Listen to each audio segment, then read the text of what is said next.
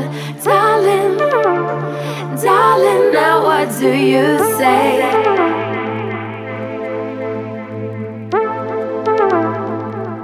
If this ain't love.